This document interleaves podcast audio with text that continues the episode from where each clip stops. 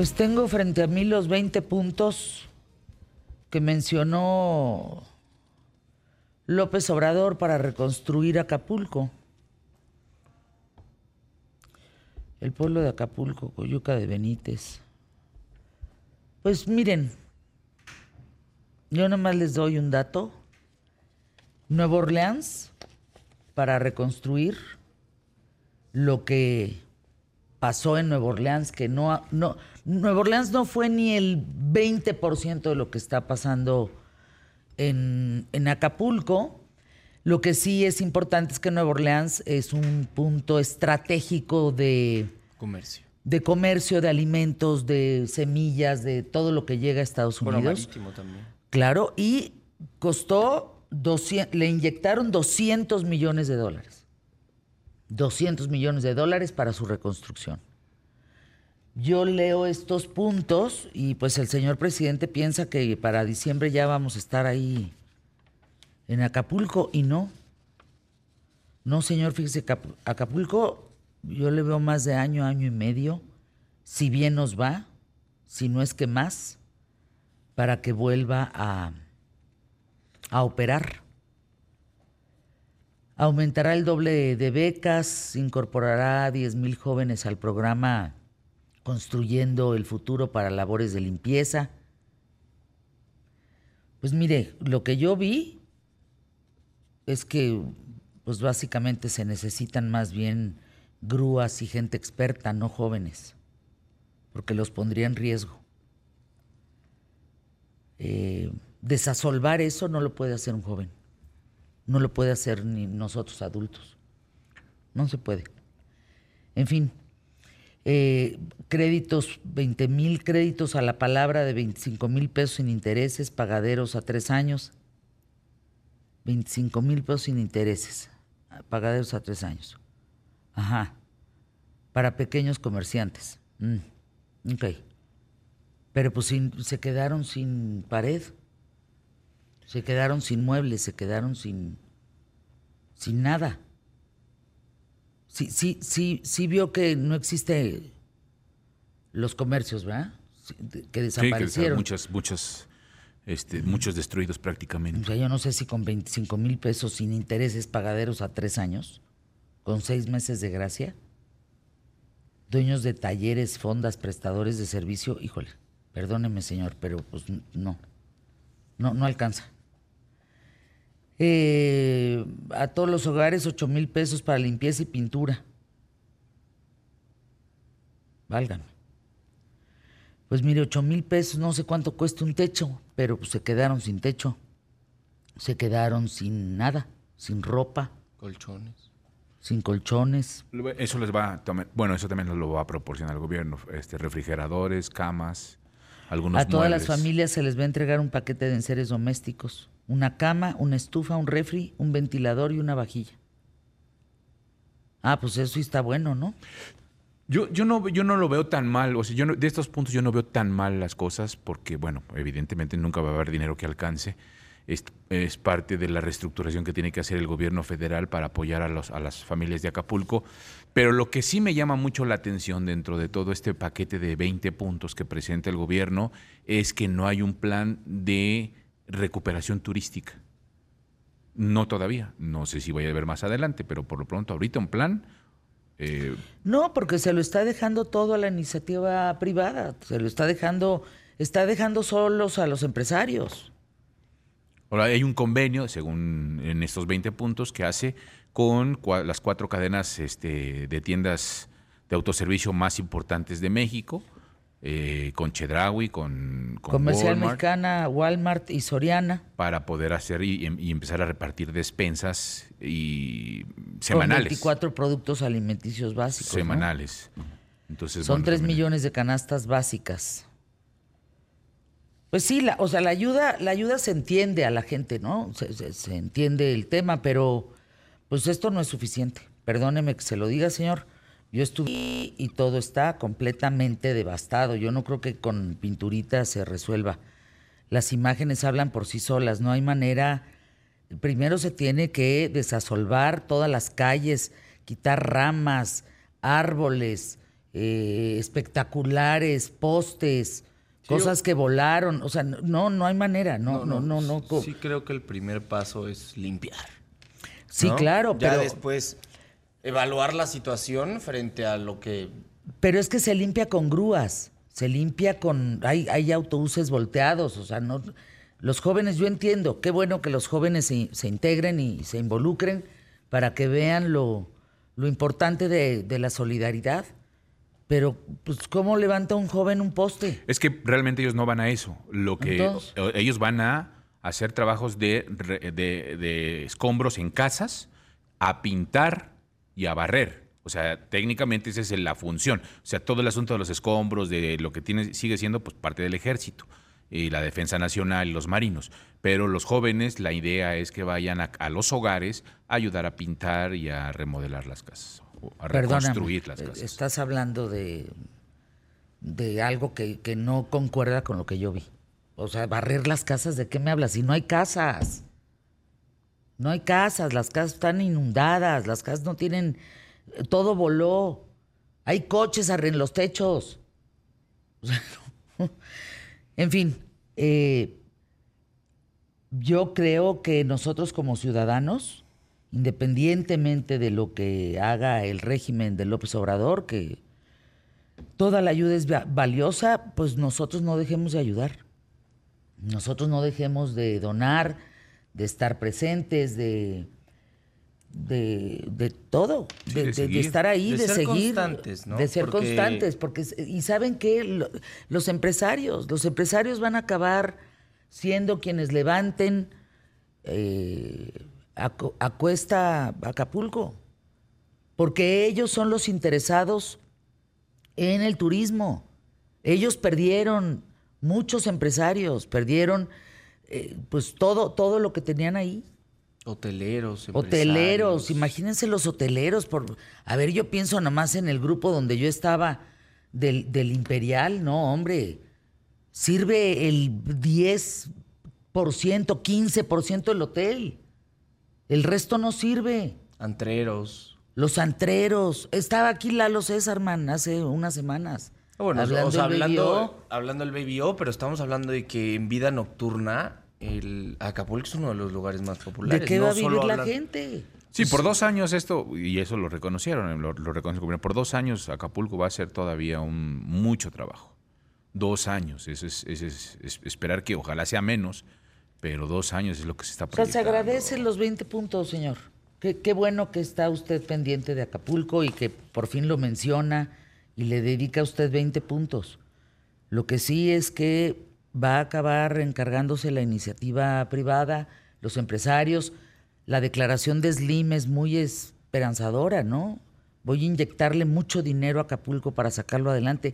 Esas cosas son esperanzadoras porque estamos hablando de gente consciente que se da cuenta de todo lo que le tienen que invertir a Acapulco. ¿Y de qué va a hacer con la gente? Yo tengo amigos hoteleros. Bueno, en casa, estamos hablando del Camino Real y del Quinta Real. La buena noticia es eso, que ya se reunieron Carlos Slim y, y el presidente de la Canacintra, de Claro, la te- Concamín, de la Coparmex, todos estos empresarios que ya se reunieron precisamente para el plan estratégico a través del sector privado. Claro. Les digo, nuestros hoteles allá, o sea, ¿qué, les digo? La gente no tiene, está terrible la situación, terrible, terrible.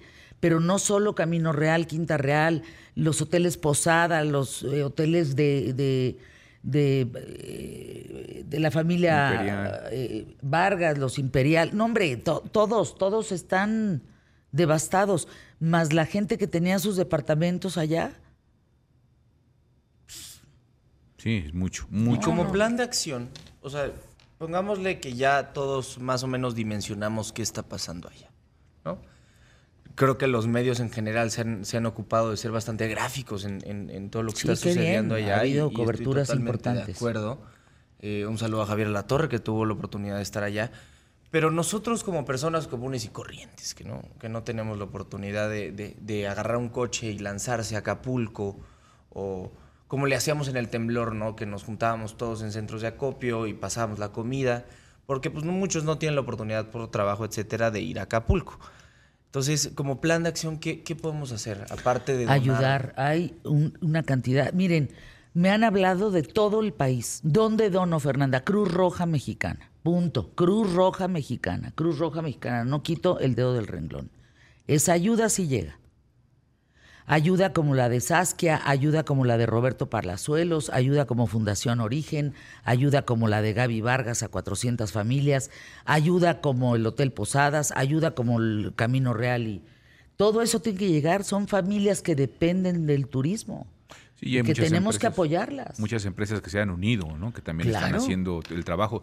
TV Azteca, Coppel, este, los mismas este, tiendas departamentales o, o- este, Walmart, en fin, todo eso también están donando, están llevando. Yo personalmente quiero hacer un llamado y pedirles, yo no me he metido mucho en este tema, pero que seamos constantes para todas las marcas que me están escuchando, para todas las personas que están ayudando, que no sea una moda el ayudar a Acapulco, que no sea un mes y ya, sino que estemos, por favor, de la mano con, con este gran lugar que a muchas personas nos dio casa, que nos dio infancia, que nos dio eh, ganas de crecer en muchos aspectos, que estemos de la mano en este proceso junto a todas estas personas que están allá y que no lo agarremos como una boda, una moda, por favor. Vamos a arrancar el programa. Tenemos un programón el día de hoy, mucho que compartir.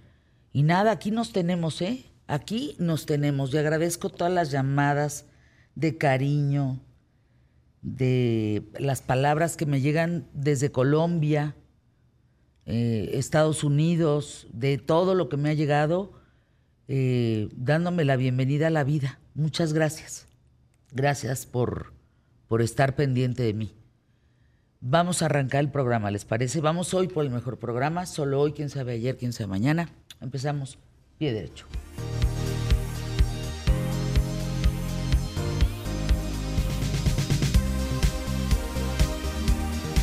QTF.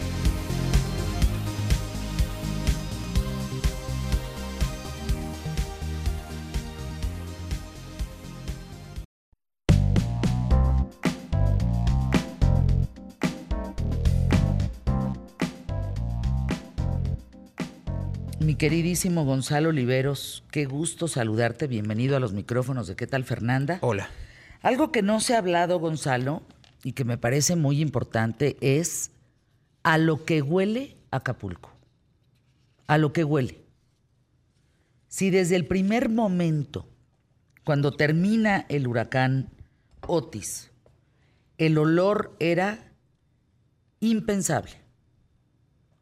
Olor a caño, olor a eh, heces, el propio hotel donde nosotros estábamos ya empezaba a oler horrible, a agua estancada, a cadáver, si lo puedes poner en palabras sencillas, porque no había agua.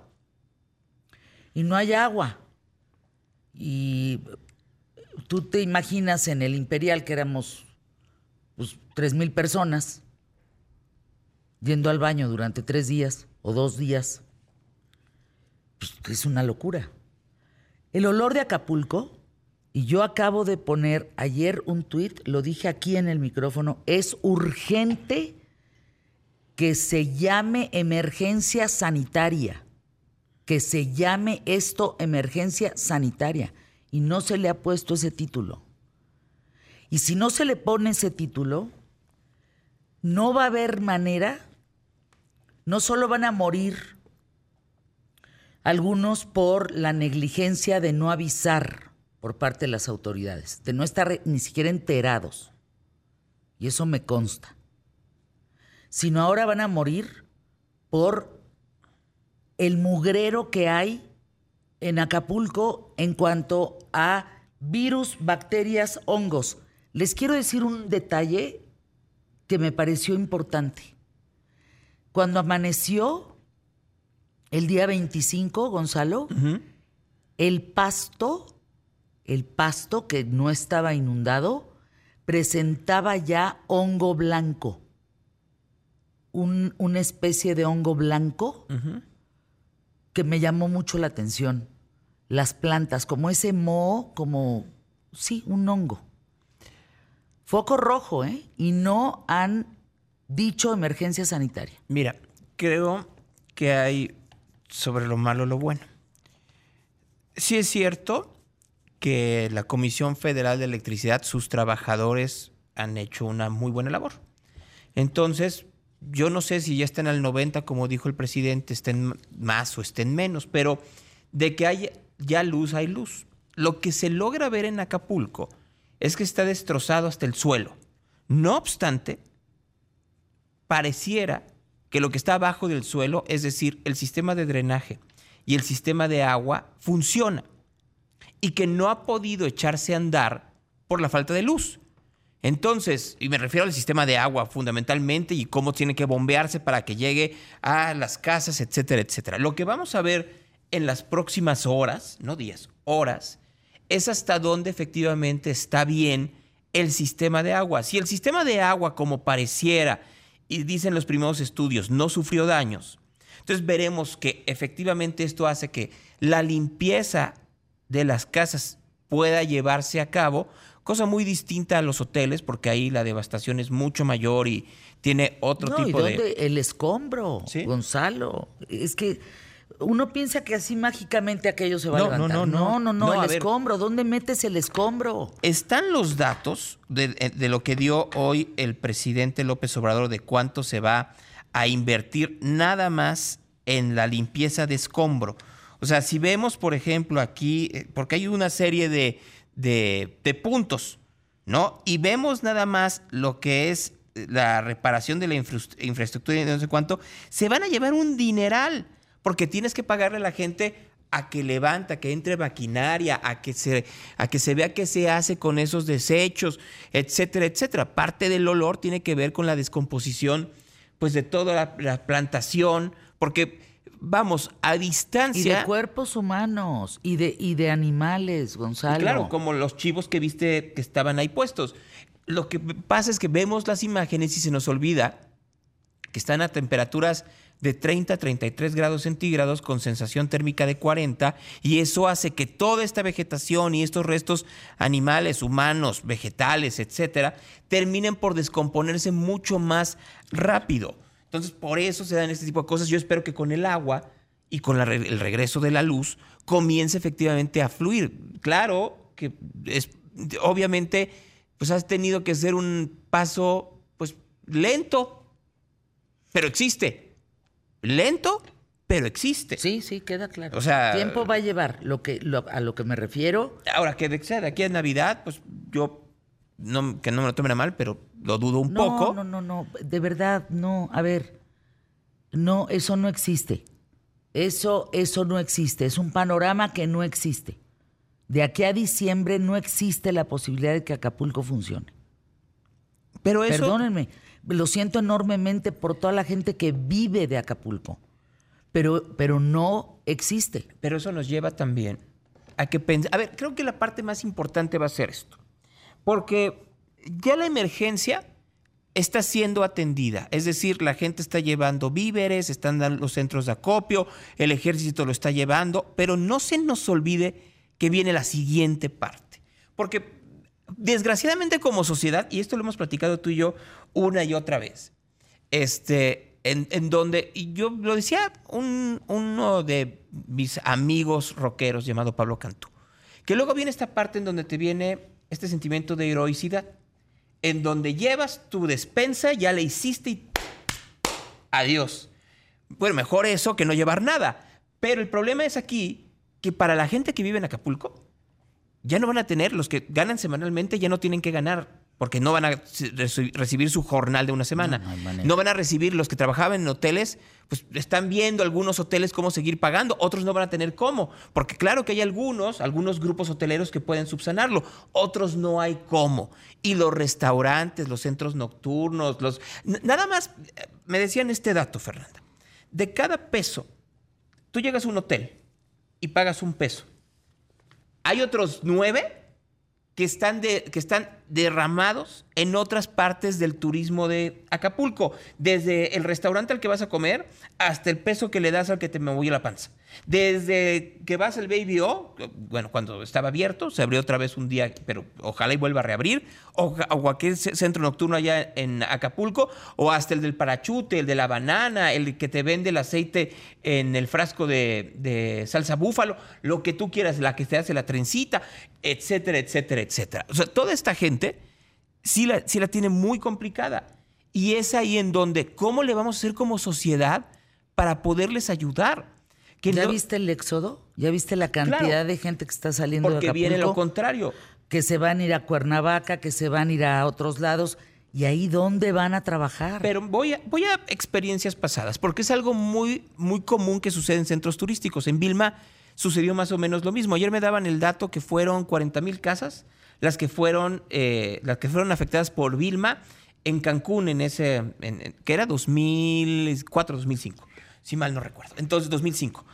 Ahora, la gente se fue, pero regresó. ¿Por qué? Porque el turismo lo necesita. Entre más rápido se pueda reconstruir la actividad turística de Acapulco, pero ahí viene otra cosa. Híjole, Que es la diferencia de Cancún en ese momento. es que yo no he visto lo que vi de Acapulco, no lo he visto nunca en No, mi no, no, no. 98% de los hoteles están dados al traste. La costera no existe. Que eso nos lleva a otra cosa, ¿eh? O sea, A, a ver, Nunca he visto desde, esto, desde con- Vilma, con Vilma, ni desde Vilma se dijo que los hoteles tenían que tener ventanas antihuracanes. Y la gran mayoría bueno, de... y refugios. y refugios. Y yo no vi eso en, en Acapulco. Y eso tiene que ver con una falta de protección civil y de coordinación, de No hay supervisión, civil, hasta de no- sentido común. no la pero no solo del gobierno, sino también de los propios hoteleros. No, es que no Entiendo, hubo. Lo que te quiero entiendo. decir es que no hubo. Entonces la devastación es severa. Nunca, con ningún Aunque- huracán. Estuve en Paulina, estuve en Gilberto, en Alex, en Voy a- Katrina, en Vilma. Voy a poner un Nunca matiz, había visto esto. Nada más eso. Hubo rachas de 320 kilómetros por hora. No lo aguanta nada. No más por decir.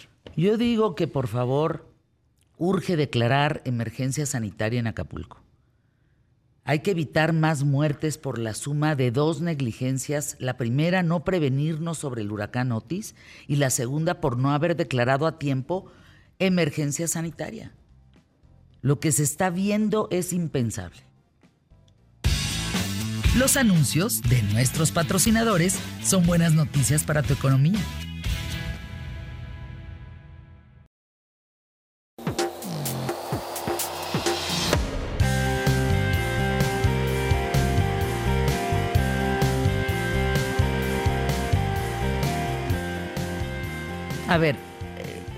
Veamos este panorama.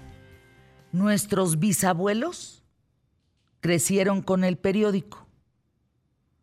Nuestros abuelos con la radio. Nosotros con la televisión. La famosa generación Z, que son los nacidos entre 1995 y el 2000, Z es de Silenials, eso quiere decir Z, Silenials, crecieron con la tecnología digital, con el uso de teléfonos inteligentes. ¿Estamos? Los celulares, como los tenemos hoy en día, así, el que tienes al lado de ti, pues ¿qué llevan? ¿15 años? Sí, y los smartphones. Sí, va un- prácticamente Sí, no los smartphones o teléfonos inteligentes como los conocemos hoy en día son a partir del 2005. Sí.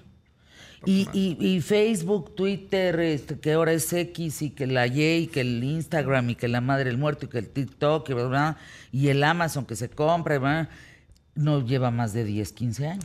Eh, bueno, Facebook que es la red social más longeva de las que tenemos junto con YouTube, tienen aproximadamente 20 años. O sea, estamos hablando de 20 años. Pero pues, realmente son redes sociales jóvenes. O sea, Pues comparación, sí, 20 digamos, de otros en la medios. vida del...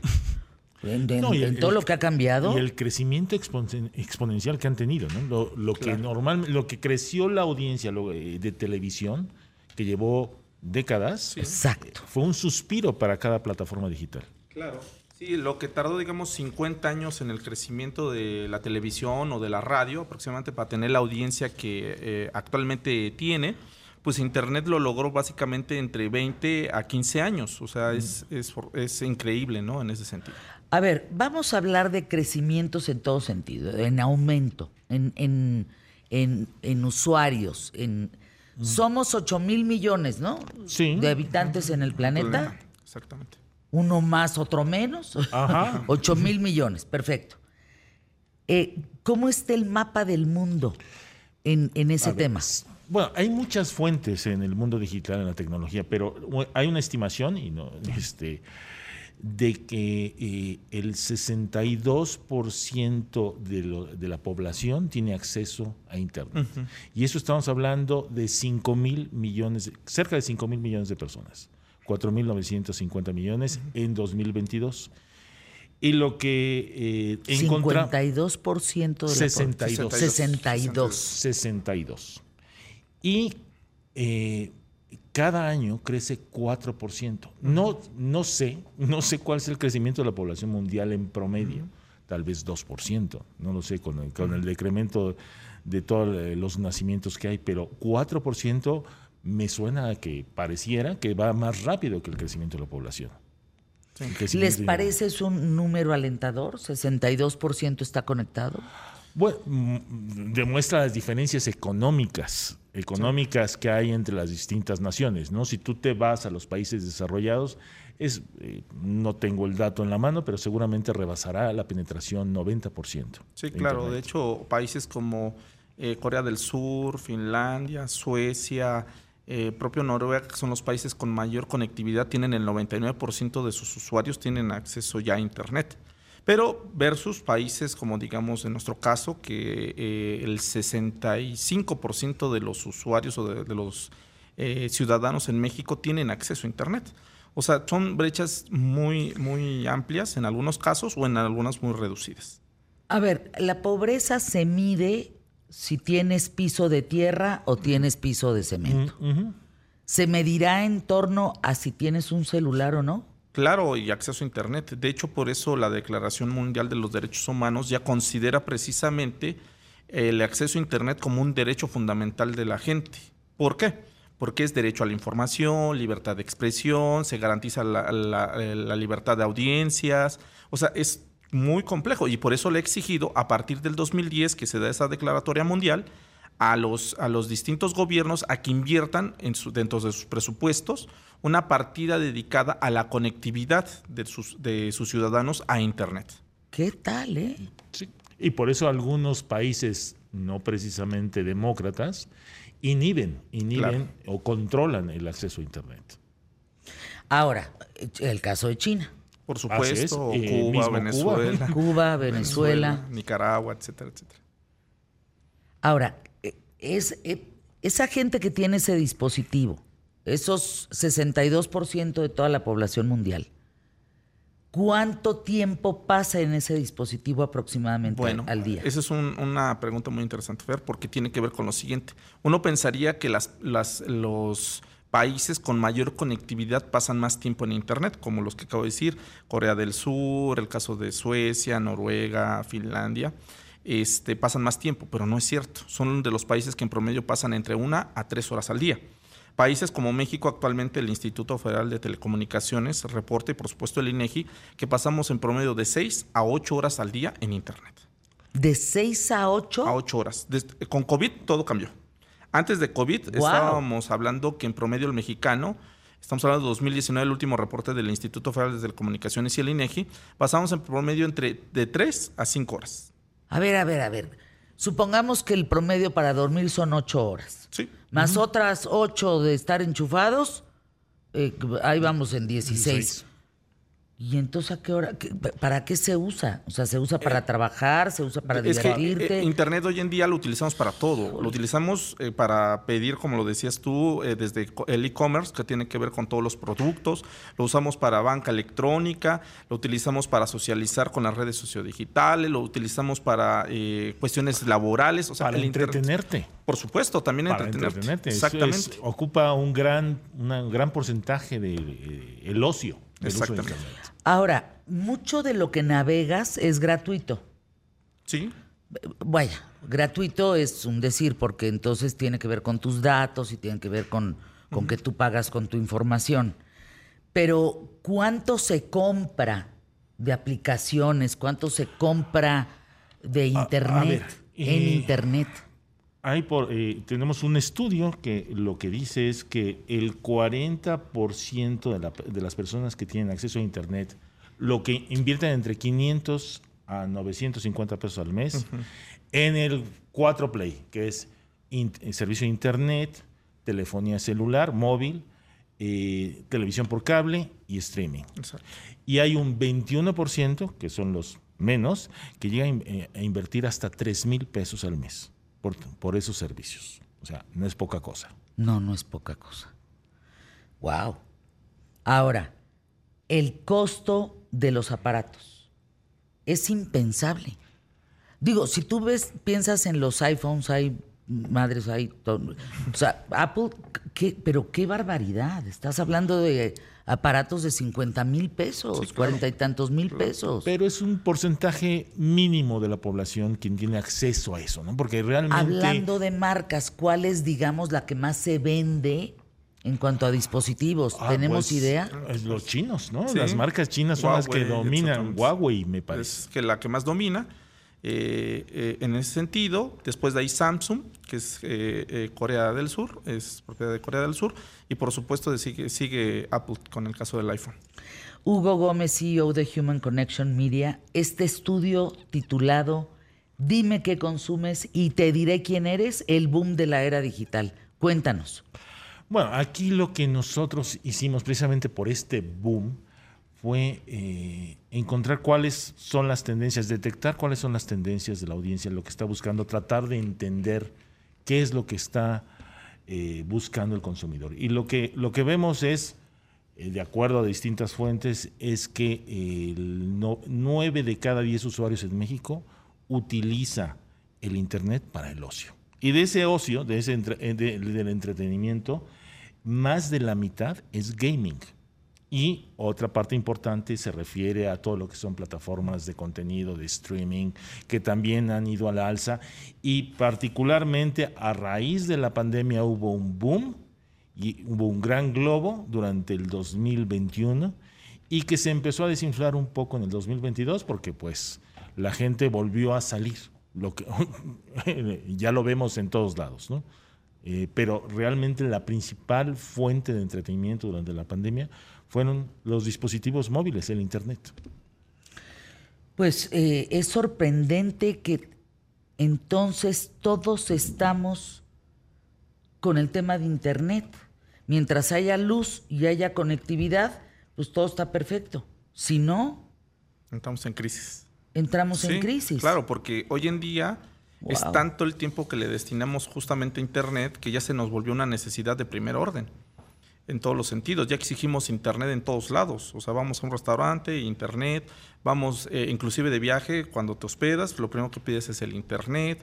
Eh, inclusive en las mismas escuelas, pues tiene que haber Internet. O sea, el Internet, pues es una cuestión ya necesaria dentro de las actividades cotidianas de los seres humanos. Estamos, digamos, dentro de la cultura de la incultura, porque yo no veo que la conectividad, o sea, el estar tanto tiempo en estos aparatos, nos esté solucionando problemas mundiales o nos esté eh, volviendo más humanos o, o esté...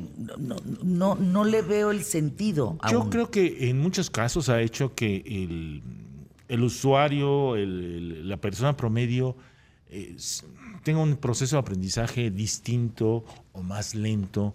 Ya las nuevas generaciones no saben, por ejemplo, buscar con los métodos tradicionales. Pero tienen acceso a, mucho, a- información mucho más fácil, mucho más ágil y de cualquier parte del mundo. Hoy el joven, nuestros jóvenes me- mexicanos, es mucho más global de lo que éramos nosotros. Si tú le preguntas a tu sobrino, a tu hijo, algo sobre qué pasa en Suecia, puede ser que te, que te lo digan. Déjame ir anuncios QTF.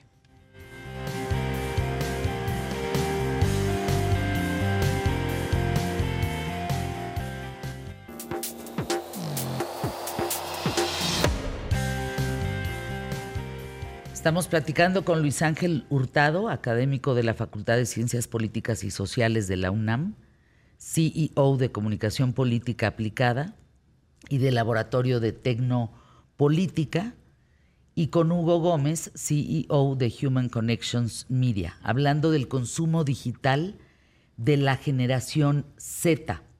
Esa generación que nació 1995 No, 95. 95 y año 2000, más o menos, en ese periodo.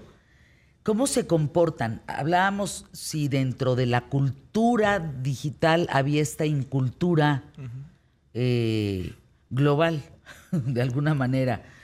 Eh, eh, entiendo que es muy fácil consultar cualquier dato, pero eso no significa que a lo mejor sepas. Claro. Una cosa es estar informado y otra cosa es tener conocimiento. Por supuesto. Son dos cosas distintas. Así es. Eh, Me parece a mí que hoy el que es inquieto, el que tiene una curiosidad natural, tiene mucho más posibilidades de saber gracias a la tecnología. Y el que no tiene esas posibilidades es todo lo contrario, es más incapaz, más inexperto en saber cómo, eh, en tener acceso a ese conocimiento, en aplicarlo. Entonces, eh, la tecnología ha hecho, mm, desde mi punto de vista, que se potencialicen ambos lados de la, de la moneda. ¿sí? Entonces, la gente que realmente es curiosa, inquieta, hoy tiene acceso a una cantidad de información tremenda y la procesa de manera distinta. Y hay gente que se queda totalmente en la incultura. La gente, si éramos un país que no leía en la época de los impresos, ahora estamos peor. Somos un país de video. Y eso lo vemos, lo vemos en el consumo de redes digitales. Todo lo que es video eh, lo consumimos de una manera increíble, increíblemente alta. Tiempo de atención. Pues de hecho se ha reducido, porque hoy en día el tiempo de atención, según datos eh, de la Asociación Mundial de Internet, hoy en día las personas, sobre todo las nuevas generaciones, tienen un tiempo de atención de un minuto. ¿Qué quiere decir esto? Que en los primeros cinco segundos, si un contenido no retiene la atención de las personas, pues lo pasas. La famosa cultura del scroll, ¿no? Que vamos subiendo y vamos subiendo los contenidos y vemos, nos detenemos tres, cuatro segundos para ver si eso me interesa, me quedo. Si no me interesa, bye. O sea, nos vamos. O sea, el tiempo de atención se ha reducido gradualmente. Pero ¿a qué se debe también esto? Pues a, a la, a la eh, el diseño de las propias plataformas, o sea, la evolución que han tenido las plataformas. Las primeras redes sociodigitales eran más eh, textuales, el caso de, de, Facebook, recordemos que era más textual, era más de escribir, era más de leer. Conforme fue desarrollándose, pues ha ido cambiando. Hoy en día, pues eh, lo decía muy bien Hugo, eh, todas las plataformas tienen que tener presencia de video. Si no tienen presencia de video, son poco atractivas. Que es el caso de X, ¿no? Que en su momento tuvo que pasar a la faceta de imágenes y por supuesto de, de video, porque Facebook se lo estaba comiendo y, en todos los sentidos y las otras plataformas, oiga, YouTube, eh, etcétera, etcétera, ¿no? Entonces, el tiempo de atención hoy de las nuevas generaciones es, es, cortísimo y no se diga con TikTok, videos cortos de 30 segundos, 40 segundos, un minuto, dos minutos, y ese es el tiempo de atención que tenemos. Si no nos, no nos atrae al principio, vamos es a la que además ahí está el tema de contenidos. Hay, Pero, hay, mucha basura. Bueno, me parece que el, el, tiempo de atención se ha reducido por la cantidad de opciones que hay. Claro. Cuando tú y yo éramos chicos, bueno, yo más, tú eres más, más joven que yo, es, es, es, pero teníamos cuatro canales de televisión. ¿Sí? Entonces, y de esos cuatro canales, para ti a lo mejor te interesaban dos. No, no te parabas de la televisión. Hoy, chicos, o sea, eh, están viendo el celular, tienen prendida la televisión. No sé o sea, si a ustedes es, les pasa, pero de veras, el acto de elegir algo en Netflix es, es, es horrible. Sí, por supuesto. No, no, Sí. es llegar a una juguetería de niño y no saber qué agarrar y entrar en un ataque de, de pánico. Y mira que han ido perfeccionando, ¿no? Porque ¡Qué hay una, hay una reseña, hay calificación de los usuarios. O sea, tienes muchos elementos y sin embargo, sí, sí, ese- es un poco estresante el saber qué voy a leer, dónde Sí, me voy claro. a embarcar. De hecho, el consumo hoy en día se da, se da por tendencias, ¿no? Nosotros consumimos muchas, digamos, de lo de, de la programación que ofertan las plataformas de streaming a partir de que se vuelven tendencia. Eh, en ese sentido, antes era una decisión individual y ahora se están tomando decisiones colectivas. Nosotros vemos, digamos, alguna serie porque vemos que todo el mundo está hablando de ella. Y en ese sentido dices, o la veo o me aíslo, porque la gente va a es- preguntarme. eso, Luis Ángel, es verdaderamente impactante. Claro. Miren, yo llegué a una reunión, yo no veo telenovelas turcas. Pues no tengo tiempo y no se me antoja. Prefiero armar un Lego, ¿no? Bueno, la conversación era la telenovela turca. Dije, no puede ser que ya se- no, no, no. Ahora sí me dejaron con el ojo cuadrado.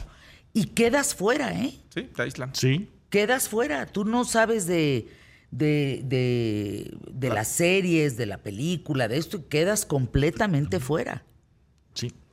Ahora, hablando de las reseñas y hablando de cuáles son las ventajas contra lo, lo- lo anterior, hoy tomas decisiones mucho más ciertas. Comprar algo por e-commerce, como dijeron, bueno, ¿cómo sé cuál es mi talla? ¿Cómo sé la calidad? ¿Cómo sé que me lo van a entregar? Todas las reseñas de los A partir usuarios. de los comentarios. O sea, la democratización de eso es, es una herramienta que no teníamos antes. Claro.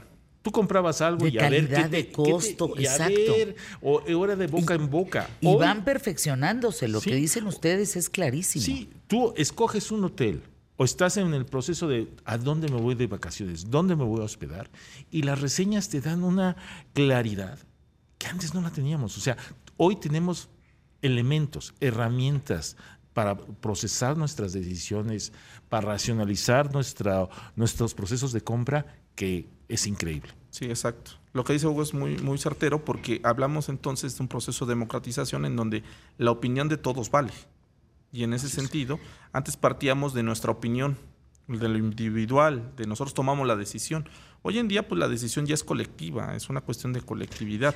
¿Están aislados esa generación Z?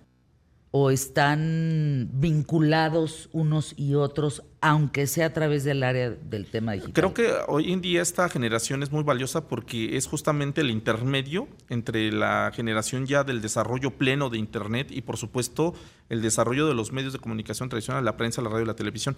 Y son el puente para vincular a muchas, digamos, a estas dos generaciones, una que le antecede y una que le precede. En ese sentido ha sido un puente y han funcionado muy bien porque eh, cuántas personas de la generación Z le acercaron el Internet que en su momento la generación anterior pues veía mal, decía este, eh, eh, este medio de comunicación nos aísla, este medio de comunicación es peligroso, etcétera, y te lo aísla. COVID nos dio ese claro ejemplo. ¿Cuántas personas de la tercera edad entraron precisamente al tema del uso de Internet por el COVID, o sea, tenían que usarlo forzosamente. Y cuántas personas jóvenes también entraron al tema precisamente del uso del, del Internet, sobre todo niños estamos hablando. Entonces, esta generación ha servido precisamente de, de puente o de intermediario entre estas dos generaciones para poder hablarles de las ventajas y de las ven- desventajas también de Internet. ¿Por qué? Porque justamente ellos vivieron la transición. ¿Cuántos de nosotros antes, cuando no había internet, nos íbamos de vacaciones y nos desconectábamos? Es que saben que yo Era- estoy, estoy tratando de pensar, yo brinqué del Viper al celular Sí, exacto. y, y de ahí a redes sociales, pero muchísimo tiempo después, muchísimo, lo ocupaba para llamadas, lo ocupaba para buscar un destino, para información, pero, pero de meterme a redes sociales, pues me tardé todavía mucho tiempo. Claro, claro. Y las redes sociales dan poder a la gente. Por supuesto, en poder. Empoderan, exactamente. Si tú metes una queja porque no te no al, al servicio de quejas del banco o a esta comisión O los videos que graba la pero- gente, ¿no? Sí, o sea, pero si tú un perro, un perro que aventaron en el aceite, pues, ahí está el video. Sí, si tú subes una queja a- al banco X y lo arrobas en Twitter, es mucho más fácil que te atiendan y que te resuelvan el problema Que por teléfono. que por teléfono, que pongas una Ahora queja por entiendo que cada red sirve para algo, ¿no? Por supuesto. Digamos que los quiero invitar a que nos platiquen para qué sirve cada una de estas, para qué sirve TikTok, Instagram, e- etcétera. ¿Dónde podemos consultar el estudio este de dime qué consumes y te diré quién eres, el boom de la era digital? En LinkedIn. En nuestra página de LinkedIn de Human Connections, ahí lo... Human lo Connections, ahí. Sí, ahí lo subimos. Luis Ángel Hurtado, gracias. Arroba. Luis H-U-R-R-A. Y arroba Human Connections Media.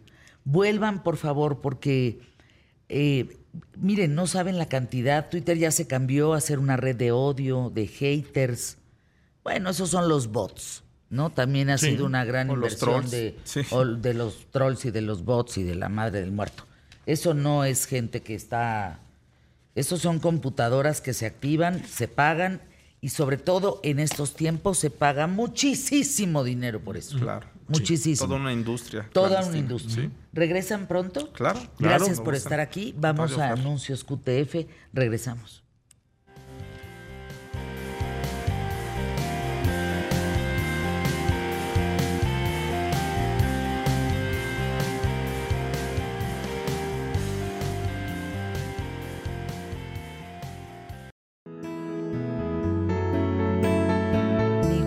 Chava que me trajo mi calaverita. Candy Corn Crunch. Favorite Day. Muchas gracias por mi calaverita. ¿Me da mi Halloween? Hoy primero, ¿verdad? Primero de noviembre. Todos los santos. Dicen que el primero es de los niños. Para los niños que se, que se nos adelantaron. Y el dos es adultos. todos los santos. De todos los santos. Pero a ver, cuéntanos, Wikichava, experto en tecnología. ¿Qué es esto de tecnología y salud mental? Pues es un poco cerrar lo que estaban platicando previamente, estamos platicando aquí en ¿Qué tal Fernanda? En el sentido de que uno de los, de los lemas de, de Fernanda es somos más los buenos. Sí. Y cuando hablamos de Internet y hablamos de todo lo malo que pasa con la desinformación, eh, lo que decías de es que nos llega mucha, este, mucho contenido que no nos aporta, que no nos sirve y pues el Internet está ahí y al final nosotros somos los que le va- vamos a apropiar del uso que le queremos dar. Y sí, es una maravilla que este, puedes distraerte y puedes divertirte y lo que tú quieras, pero también es una maravilla que en un momento como lo que está ocurriendo en Acapulco puedas tener conectividad para saber lo que está ocurriendo o que antes estaba un tema ahí de control de que pues, no sabías qué pasaba en realidad más que lo que te decían las autoridades, pero ahora te enteras de lo que realmente está ocurriendo, ¿no? Entonces, en ese sentido, estamos inmersos en tanto contenido que hace falta la salud mental y yo creo que eso va a servir mucho para cerrar precisamente esta parte del tema con la generación Z. Paren bien la oreja, agárrense Ajá, la peluca, saquen nota porque les voy a dar como tres puntos para identificar si la salud mental de nuestros adolescentes y nuestros hijos se está viendo mermada. Por un lado, el problema aquí es que los hijos creen, y esos son datos de la UNICEF, o sea, no son ni cosas que yo me haya inventado ni nada. Aquí en el, para el, este, la línea de atención QTF buscamos fuentes importantes, ¿no? Entonces, los hijos se creen inmunes a la distracción digital. Es un poco como esta adicción que sientes que tú lo puedes dejar cuando tú quieres. Ajá. Entonces ellos se sienten como con el control, no sienten con una pena de que, ay, pues sí, me paso tres horas en internet, me paso cuatro horas jugando, pero yo lo puedo dejar cuando yo quiera. No sé por qué hacen tanto alboroto los papás, que te ven que estás todo el día ahí. Eso pasa en realidad. Pues es que, ¿sabes qué? Que yo hay momentos que los veo hasta atontados. Como Sí. que se les va la vista, como que no oyen, como que se desconectan del mundo real, del de aquí y ahora, para estar en otra parte que, que quién sabe qué sea. Es simple y sencillamente otra parte digital. Sin embargo, tienes toda la razón. O sea, como Está que, gachísimo, como ¿no? que se van y como que no están en el presente. Entonces, cuando empezamos a notar estas cosas, dos, cuando lo digital desplaza lo real. Es decir, Sí. cuando ya es demasiado. Es un poco igual como el, el- el tema de, de ciertos vicios, que te empiezas a dar cuenta de que ya este, pues hay eh, mucho, pero pues eres funcional, eh, cosas así, te- también te das cuenta en temas digitales. Y también otro, otro punto muy importante, cuando eres víctima, victimario y cómplice dentro de este no pasa, no. A veces en una escuela que se comparten fotografías que no se deberían compartir. ¿Qué tal que se le echa la culpa a quien compartió, a la primera persona que publicó esa imagen? Sin embargo, somos corresponsables todos aquellos que lo vieron, no dijimos nada, lo vimos y lo compartimos, o lo vimos, criticamos y, seguimos un poco el juego, ¿no? Entonces, aquí hay víctimas, victimarios, y está ocurriendo en todas las escuelas que se quieran imaginar. Y no es un tema por alarmar. Pero bueno, ¿qué pueden hacer? Aquí le van tres, eh, unos puntos y vamos a cerrar con una aplicación que nos puede ayudar mucho o, dos, o dos líneas de atención. La primera es, pues sí, prohibir, algunos prohíben, esos son datos, eh, recomendaciones de la UNICEF, con expertos de la UNICEF, prohibir la tecnología en las habitaciones. Es decir, si hay un lugar donde tú puedes estar viendo, o sea, si hay una salita de juegos, si hay una parte de la casa donde ahí va a estar la computadora para que tú estés revisando qué es lo que están haciendo nuestros hijos, no lo estás limitando. El tema dice, no es, si tú limitas, vas a tener otro problema. Vamos a ver de qué manera vamos a abordar esta parte. La segunda, áreas designadas para el uso y no uso. O sea, aquí en el comedor no se usa Pues el no, teléfono. no, pues no. Porque yo, yo sí veo a las familias, si lo quieren permitir adelante, pero a mí me parece que sí debe haber dos, tres áreas donde aquí no vamos a estar con los dispositivos. Y eso es bastante sano y hay que practicarlo. Es como un deporte, ¿verdad? Eh, el que entiendan los menores que el dispositivo es prestado, que no es de ellos. Eso decía la UNICEF. Es muy importante que sepan que, ok, yo- tal? es- ya te- tú tienes 16 años, tienes 15, te dejo el teléfono perfecto, pero este teléfono es mío, yo te lo presto. Decirles, eh, al final, decirles que lo dejen o limitarlo, pues no funciona. Es como, este, al final ellos requieren, ya están, necesitan esta cierta dopamina y, y la UNICEF te dice, no necesariamente esa es la mejor vía, mejor vamos a administrar cómo vamos a usar estos dispositivos, porque al final los usan. Los usan, no se los vamos a limitar y está perfecto que tengan información, lo que sea, pero sí dan ciertas regulaciones al respecto. Entonces, algo que abona al tema de la salud mental y la parte digital, creo yo, Fernanda, es eh, que tienes también acceso, como no ocurría de la misma forma. ¿Se acuerdan ustedes de Planificatel? Perdónenme la edad, pero había una cosa, había una cosa que tú llamabas este, y te daban recomendaciones, se llamaba Planificatel, pero en realidad eran recomendaciones eh, de, de control de natalidad, de, de tipo sexual también, solo que se llamaba así. Entonces ahí te informaban de ciertas cosas y todas estas líneas de ayuda empezaron a desaparecer porque la gente ya no las usaba. ¿Qué hicieron en entonces? Fue cambiar el modelo de la, del teléfono al texto. Y había una persona que te contestaba el texto. Y ahora hay algo llamado chatbots. Y uno de ellos se llama Violeta, que lo pueden encontrar como holasoyvioleta.com. En esto da para una sección completa, porque ahí tienen, por ejemplo, ayuda de salud mental en, relación, en relaciones tóxicas, relaciones complicadas, si tú necesitas. Entonces tienes un chatbot que te empieza a preguntar, es de forma anónima, tú nada más si quieres dar el nombre o si quieres dar el nombre con el que tú, un alias, lo puedes hacer y eh, a través de Facebook, la Hola Soy Violeta o a través de holasoyvioleta.com puedes entrar ahí. Y este, te pregunta cómo te sientes. Tiene algo, si necesitas algo de contención, o sea, si está pasando algo en ese momento, si estás en riesgo, tiene cosas como un eh, violentómetro, donde si tú estás en una relación donde ya hay violencia, ahí lo puedes medir. O sea, el tema de la salud mental, el tema de las relaciones, este, y es un chatbot que hay gente que dice, oye, eh, no te preocupa que sea una computadora la que está hablando, pero hay gente que dice, qué tranquilidad que es una computadora que no me va a juzgar, que no va a hacerme sentir este, algún pensamiento de que, de que qué va a creer que pues yo soy tonto, soy tonta porque estoy haciendo estas preguntas. No, es una computadora que te va canalizando y si estás en un problema de riesgo, automáticamente ya te manda a las autoridades. ¡Wow! Hola, soy Violeta, hol- hola, soy violeta.com. Y eso es una maravilla de internet, donde Tuvimos, tienes acceso tuvimos a aquí a la gente de Violeta. Tuvimos aquí anunciando justamente a la gente de Violeta. Y es una maravilla, a mi parecer, que sigan existiendo estas redes de ayuda, como en su momento el Planificatel, había algo también de jóvenes, o creo que hasta Telcida, una cosa así, que pues, era un número 800 que llamaba. O suicidios, Suicidios. ¿no? Pedir ayuda antes de, de cometer el acto. Es importantísimo que haya alguien del otro lado que pueda hablar contigo. Hay otro espacio que se llama The Trevor Project México, que justo lo que busca es evitar suicidios eh, para adolescentes de la comunidad LGBT que son propensos a que tengan este tipo de, eh, de pensamientos por el bullying, por lo que están sufriendo a veces de acoso. Eh, el número es 5592 25 33 37, lo voy a repetir, eh, donde ellos pueden mandar un mensaje o busquen The Trevor, The Trevor Project MX en redes sociales y hay un chatbot también, perdón, no, hay, un- hay un chat donde ellos pueden entrar y, este, y si necesitan ayuda y si necesitan guía, ahí lo tienen, porque las tasas de suicidio en la comunidad LGBT son muchísimo más altas. Wow. No, eh, eh, tenemos que aprovechar la tecnología. Tenemos Somos que. más los buenos. Somos más los buenos. Muy agresivo.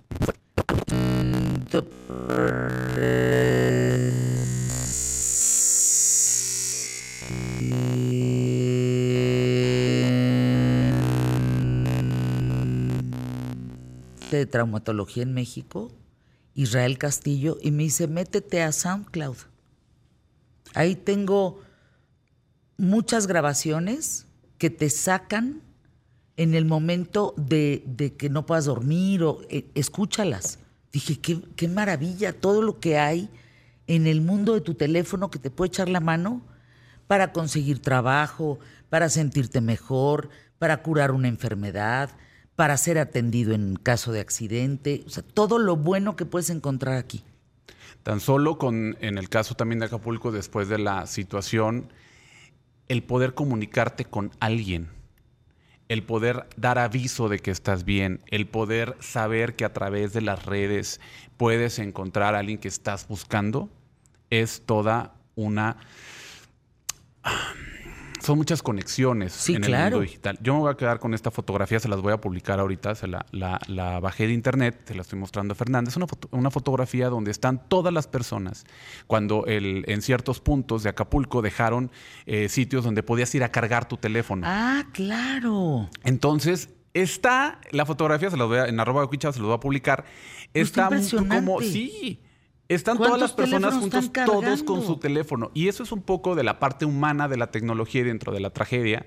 Este, hubo por ahí otra, otra iniciativa. imagen, ¿eh? Es una gran imagen. Hay otra imagen por ahí de los eh, de, que pusieron esta caseta como esta cabina para que pudieras tener eh, también un poco de internet o, o mandar un mensaje eh, que me pareció que digo era rebasada la, la demanda. Sin embargo, esta iniciativa que fue la iniciativa privada que pusieron ahí esa, ese módulo para que es un- era una caseta. ¿No se imaginan la importancia del celular en el momento del huracán? Alumbrar. Tan alumbrar, tan solo alumbrar para ver qué tan. Si los plafones ya se te iban a caer encima, el techo, si. e- e- Este es el plan DN del ejército. Fíjate, es que la conectividad, lo vivimos, lo vivimos, no estar conectados más de 24 horas, 48, es, es terrible. Es terrible, no sabes si está muerto, si está vivo, si... Mi familia la pasó muy mal, todas las familias. Anuncios QTF, gracias mi querido Wikichava, muchas gracias.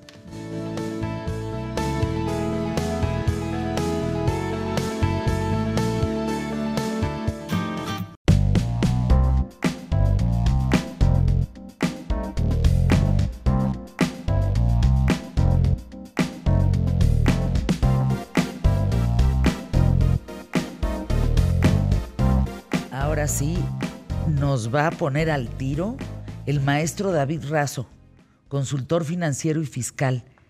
¿Qué es eso de Guangiri? Eso sí yo no lo había oído. Guangiri, W-A-N-G-I-R-I y otros fraudes. Pues era un fraude. Bueno, es, es- es un tipo de fraude. Últimamente ha estado. Bueno, yo creo que, que- que- que la- la- las mafias, las personas que se dedican a esto de, de- de- de amantes de lo ajeno siempre están buscando una opción para, para poder eh, agarrarnos en curva, agarrarnos en, en- en- en, pues eh, eh, desconcertarnos y tomarnos en sorpresa y pues obviamente la estafa, ¿no?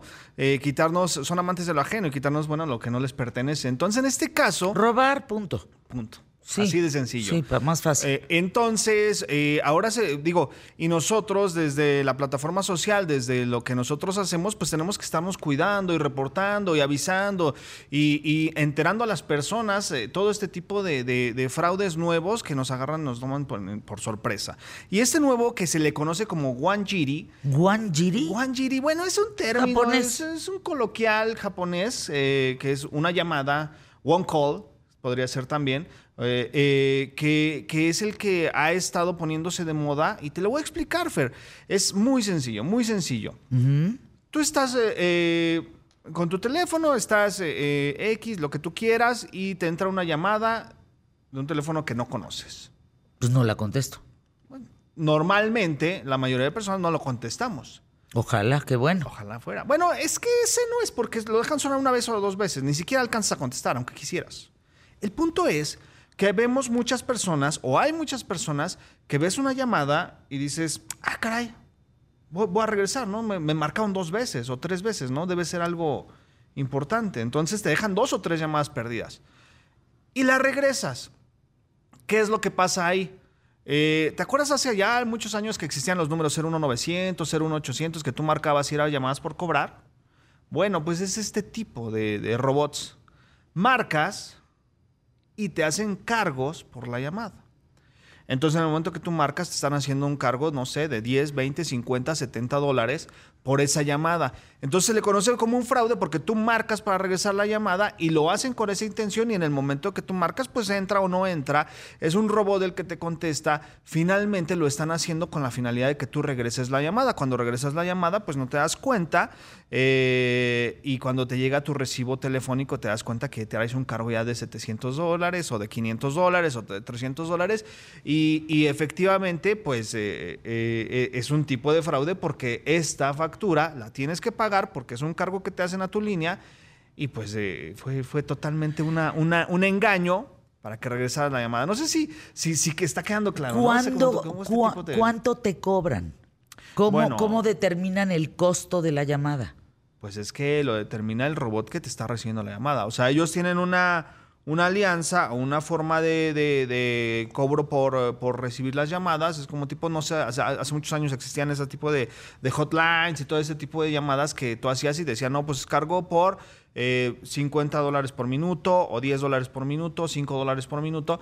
Entonces, eh, en el momento que tú marcas, pues ya te hacen un cargo por, por hacer la llamada, por recibir la llamada.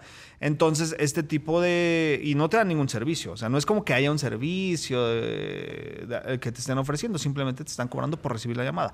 Y es un fraude, en definitiva. Están in- in- ¿Ese dinero a dónde entra? Ese es que está medio raro Sí, el bueno, tema de es- que un ese- robot te cobre una cantidad.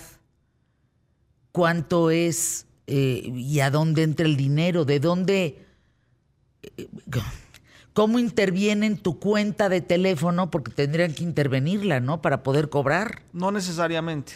Como tú estás haciendo una llamada internacional, ellos le cobran directamente a la compañía telefónica. Y la compañía telefónica te va a cobrar a ti. A ver, a ver, a ver. O, o- sí, o- o yo estoy tapada del cerebro No, no, hoy. no, no, nos vamos a a ver. ¿cómo, cómo? Yo estoy en una parte del mundo y llamo, un robot llama a mi teléfono. Varias veces me deja llamadas perdidas. Habrá gente que caiga, devuelva la llamada y no me van a contestar. Por supuesto que sí va a entrar la llamada. Si te contestan es en donde ya entra el cobro. O sea, sí te ¿Quién van a me contesta? No, pues nada, un robot. Es solo un algoritmo que va, va a abrir la línea, pero no vas a escuchar nada. Ah. En el momento que se abre la llamada, que se concreta la línea, en ese momento ya te están haciendo un cargo.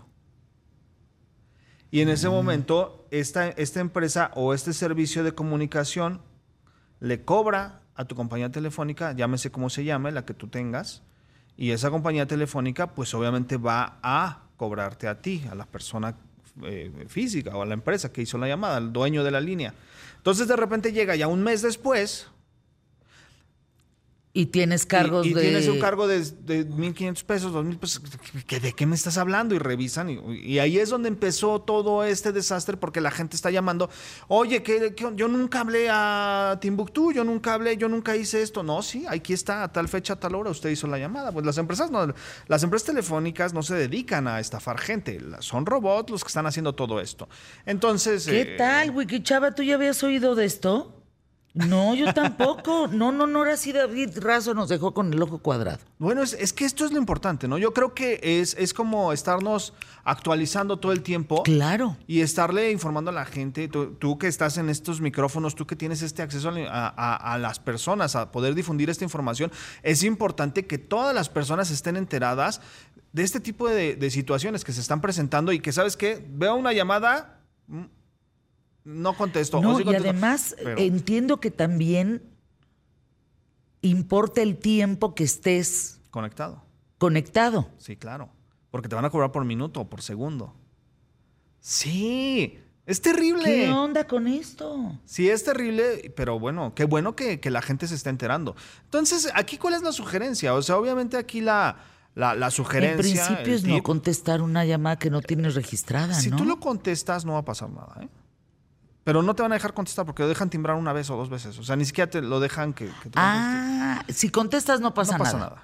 Si contestas, no pasa nada. Si tú marcas, es en donde entra ya el fraude. Sí es un fraude, definitivo, ¿no? Porque No, no, te ¿cómo están no? Pues claro que- sin autorización. ¿Guanguiri? tuya. Guanguiri. Guanjiri. Bueno, así se le es el término coloquial y así es como lo hemos bautizado. Pero ¿y eso por qué? Porque se origina todo este tipo de fraude se origina en Japón, O entonces sea, el guanjiri viene de llamada y corte, llamada y Llama y corte, corte. ¿no? Llama y corta. te- suena una vez te cortan. Entonces tú dices, "Oye, alguien me está queriendo marcar" y regresas la llamada, o sea, es como es como- cualquiera lo haría. ¿Qué ¿no? otros conoces? ¿Qué otros fraudes eh, telefónicos? Telefónicos. Sí, ¿Qué o- crees o- que telefónicos eh, ya no había? Telefónicos ya no había, ya como que todo era por internet, ¿no? Por, por los correos, de que eh, le dieras clic a la liga y te robaban tu información bancaria, te pedían tus claves, tus contraseñas, te, te secuestraban algunas cuentas de redes sociales, te secuestraban tu correo, te pedían, sobre todo en empresas se ha dado mucho, te secuestran los hosts y hay que pagar y son millones de dólares luego los, los hackers. Oye, hay muchos que llegan de Brasil, en, en- en, eh, muchos correos que vienen de partes del mundo que dices, ¿y por qué tienen mi cuenta? ¿Por qué llegan todos esos para afuera? Se borran, no se abren. Pues deberían de ser spams o cosas así. Mira, no sé si sean todos de Brasil. eh, a mí me ha tocado, igual en lo personal, me ha tocado también como de Medio, Ari- Medio Oriente y muchos. Ay, no sé si te ha tocado también unos que te dicen, es que, ¿qué crees que por tu apellido tienes una herencia y X persona tenía tu mismo apellido? Entonces mándame tu información. Híjole. Y es una herencia de tantos millones de dólares y, y todo eso. Todo- mucho ojo con eso, porque eh, yo una vez le di seguimiento. Dije, voy a llegar al fondo de esto. Y le, escribí, le dije, mi nombre es tal, tal, tal, tal, tal, tal, tal, y le mandé todos mis datos. Entonces me decía, ah, qué bueno, ve- bienvenido, te vamos a mandar este, tu herencia y todo. Y le dije, sí, sí, sí, mándamela, a ver si es cierto. Y entonces, al final, encontré cuál era el, el punto. Al final te piden dinero porque te dicen, necesitamos que nos deposites 500 dólares para eh, eh, los servicios notariales para validarte como heredero. Entonces, este, yo, yo le dije, ah, no te preocupes, estoy recibiendo una herencia de 5 millones de dólares. Toma 500 dólares por mi autorización para pagarle al notario y me depositas la diferencia. Y obviamente ahí se acabó. Ahí ya no hay seguimiento. qué bien que le hayas dado seguimiento, Sí, ¿eh? porque quise, decir, quise saber exactamente en dónde estaba el fraude y trato de darle seguimiento a todo. Oye, qué gusto, David-Razo84, maestro. Nos vemos pronto. Muchas gracias. Para. Y otros. ojo, mucho ojo con esto. No, no, no, está horrible. No regresen llamadas. Si no conocen el teléfono, no la regresan. No tienen ninguna necesidad. No, pues te van a cobrar. Ya vimos el fraude. Y no es poco, y no es no, poco. no, no es poco. Anuncios QTF.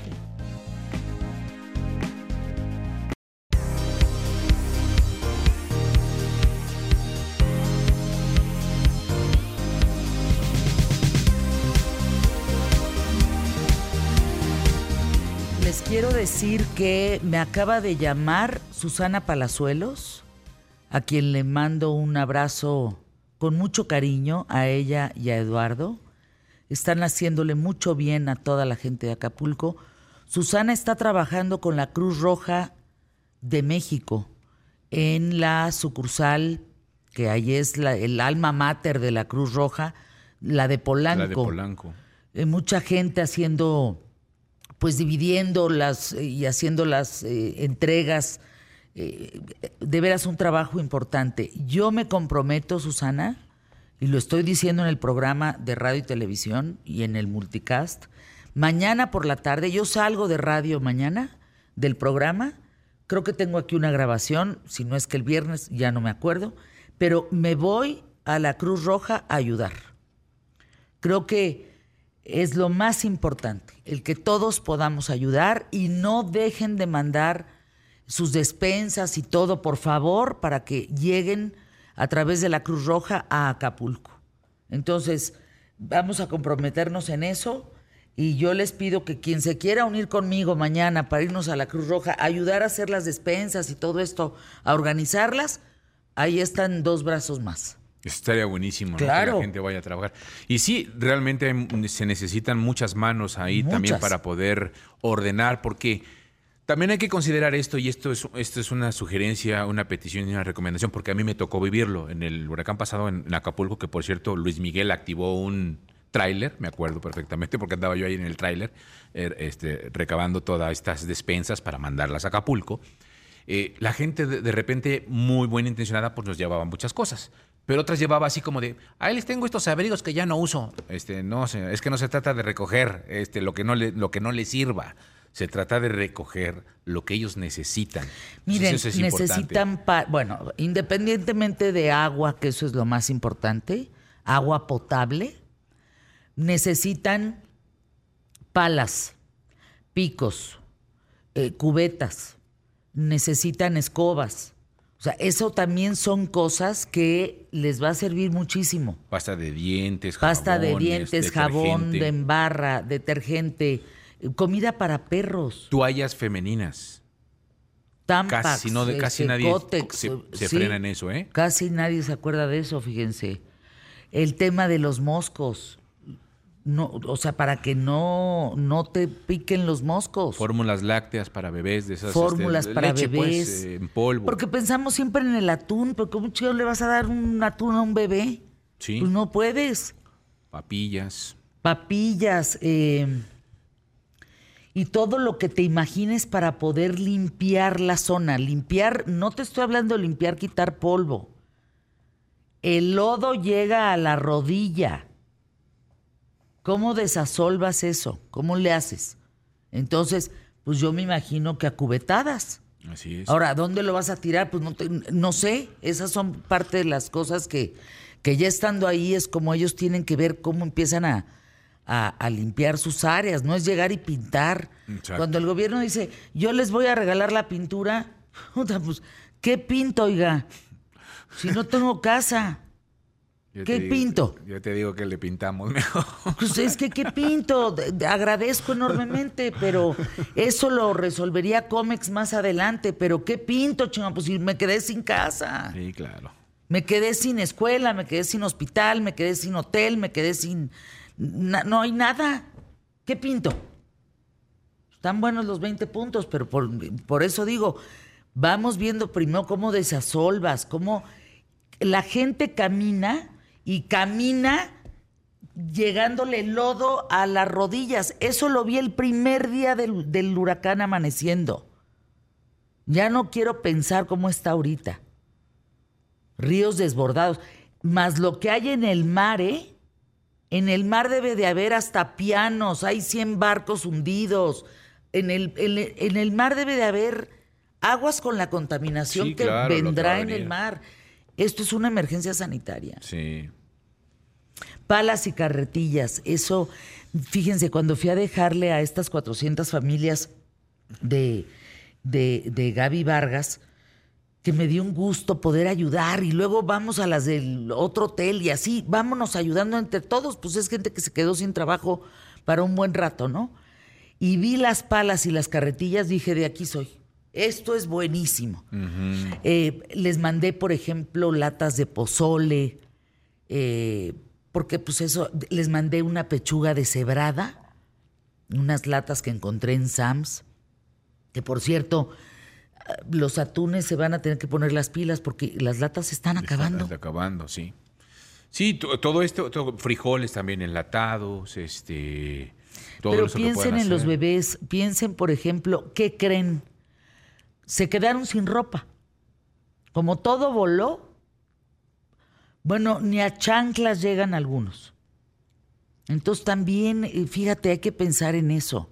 ¿Qué es lo que te decía? Eh, que mucha ayuda podemos hacer clasificando la ropa. O sea, eh, por eso les decía, no avienten lo que ya no les sirve. Porque No, de repente llegan así, este, oiga, no, za- no. eh, zapatos de tacón. O sea, eso no lo necesitan. Necesitan gástate mil pesos, mil quinientos pesos, lo que playeras. puedas gastar. Pero de veras hay que ayudar, hay que mandarlo. Y llega sí o sí a través de Fundación Origen, Cruz Roja Mexicana, en todo el país. Donde tú la entregues a la Cruz Roja, esa ayuda va a llegar. Fundación Origen, importantísimo. Lo que está haciendo Saskia, Niño de Rivera, Gaby Vargas, eh, Grupo Posadas, Grupo Camino Real, eh, lo, que, lo que estamos ayudando todos. Lo que, sí, exacto. Eso llega. Únanse. Eso que ni qué. Bueno, y luego, ¿cómo va el programa? Todo muy bien, gracias por, por comunicarse y por los saludos siempre afectuosos de toda la gente que, pues, que nos va siguiendo y que les gusta el programa. Gracias. Oigan, viene la gran fiesta de los muertos en la hacienda Soltepec en Guamantla, Tlaxcala. No, no, no, no, no. Hay una cena degustación, hay un, la ofrenda de leyenda este primero de noviembre y hasta el 4 de noviembre hay paquetes disponibles con el hospedaje que quieras ahí. Es una belleza la hacienda Soltepec en Guamantla, Tlaxcala. Información, llama al 247-472-1466. Va de nuez. 247-472-1466. O busca Hacienda Soltepec en Facebook, en tu safari, en donde quieras, para vivir un día de veras hermosísimo eh, este primero de noviembre y el 2. Si pueden visitar Miskik, uy, precioso, precioso, precioso. México es hermoso en estos días. Querido Santiago Bissell, ¿cómo amaneció el cuerpazo? Muy bien. ¿De tres en Muchas tres? No nos va a dar tiempo. Ya quedan dos minutitos. Entonces, mejor, ¿por qué no? Eh, les tengo yo una pregunta. ¿A quién le van a poner altar? Ay, pues a todos nuestros muertos, tú. Por eso, pero. Pues mira, yo tengo a mis abuelos, tengo amigos entrañables, recuerdo muchísimo en mi corazón a Adrián Vargas, eh, gente que se nos ha adelantado, que wow, estaría mis gabos, Gabriel García Márquez, Mercedes, Barcha, uy, estarían así, pero en primer lugar en mis, en mis muertitos. Al Gabo, ¿qué le pondrías? Al Gabo le pondría su helado de vainilla, le pondría eh, su champañita. A la Gaba le pondría sus dulces. Eh, le pondría... Una temporada de la señora Polo. De la juez Polo. que le fascinaba. Le fascinaba. ¿Tú qué, qué le pondrías a tus...? Pues eh, igual también. A mi abuelo una su Bacardí. vino, una Le gustaba el Bacardí. A mi abuelo paterno, una botella de vino o qué? Una botellita de vino tinto, Sí. ¿no? Este, siempre es bien aceptada. Pan, por supuesto. Pan de, pan de muerto. Fruta. Lo primerito llegando a México, cuando terminé de hacer el programa, me dice Emilio, hay una historia en Instagram. que me dice, te mandan este pan de muertos. Digo, qué mal tino, carajo. Si voy saliendo del huracán, qué mal Sí, tino. sí, sí. está- Pues me lo comí y estaba re bueno, ¿eh? Y ahorita te mandaron más. ¿Sí? Te Todavía más. Otro. Pues, qué mal tino, pero gracias. Aquí lo vamos a compartir. ¿Tú, tus muertitos? Yo, eh, ¿Tus gracias abuelos? a mis abuelos, pero quiero, quiero decir que gracias a Dios la vida se ha portado muy bien conmigo, porque al final las personas que más quiero, mi círculo más cercano, eh, sin pronunciar el nombre de El Gabo y la Gaba, gracias a Dios están conmigo. Entonces, Sí. Bendito sea. Hoy eh, celebro el Día de los Muertos eh, para todas esas personas que, que- que no tienen alguien, que, que están esperando a que se reconstruya el puente de Cempasúchil, para que, como les digo, dos, dos días al año pasen estas almas tan bellas Qué a bonito. celebrar con nosotros. Qué bonito, este día. Santiago. Y la verdad es- hay que festejar la vida, ¿eh? Sí, va a haber escasez de alimentos, va a haber muchas cosas, pero estamos vivos. De verdad, de verdad se los digo. Acabo de hablar con Susana Palazuelos, lo que les platicaba, y me dice, me salvó Eduardo, ¿eh? Me salvó Eduardo. Y, y- y yo, pues, nos salvamos solitos. De veras, ¿cómo le hicimos? Hoy no tengo ni la más remota idea. No, no sé cómo le hicimos. Para aguantar, para eh, pensar que pues ya cada minuto era el último minuto. Sí, claro. Pensé que no te volví a ver, ¿eh? Bueno, bendito Dios. Sí, aquí estamos, claro. No, pues, ¿qué te pasa? Por eso hay que ayudar. Esa gente nos necesita, no los podemos desamparar, ¿eh? Ya lo que les mande la pintura el gobierno. Pero no hay que desampararlos, dependen de nosotros. Así es que, vámonos moviendo. Mañana, si quieren, nos vemos en la tardecita en la, en la Cruz Roja. Ándenle, acompáñenme a armar despensas. No, no se hagan. Este, vamos a trabajar juntos. Paco Sea, gracias Paco. sea. De veras, gracias Paco por todo lo que has hecho por mí. Te quiero tanto. Paco Sea, sea como sea a continuación. Quédense aquí. Mañana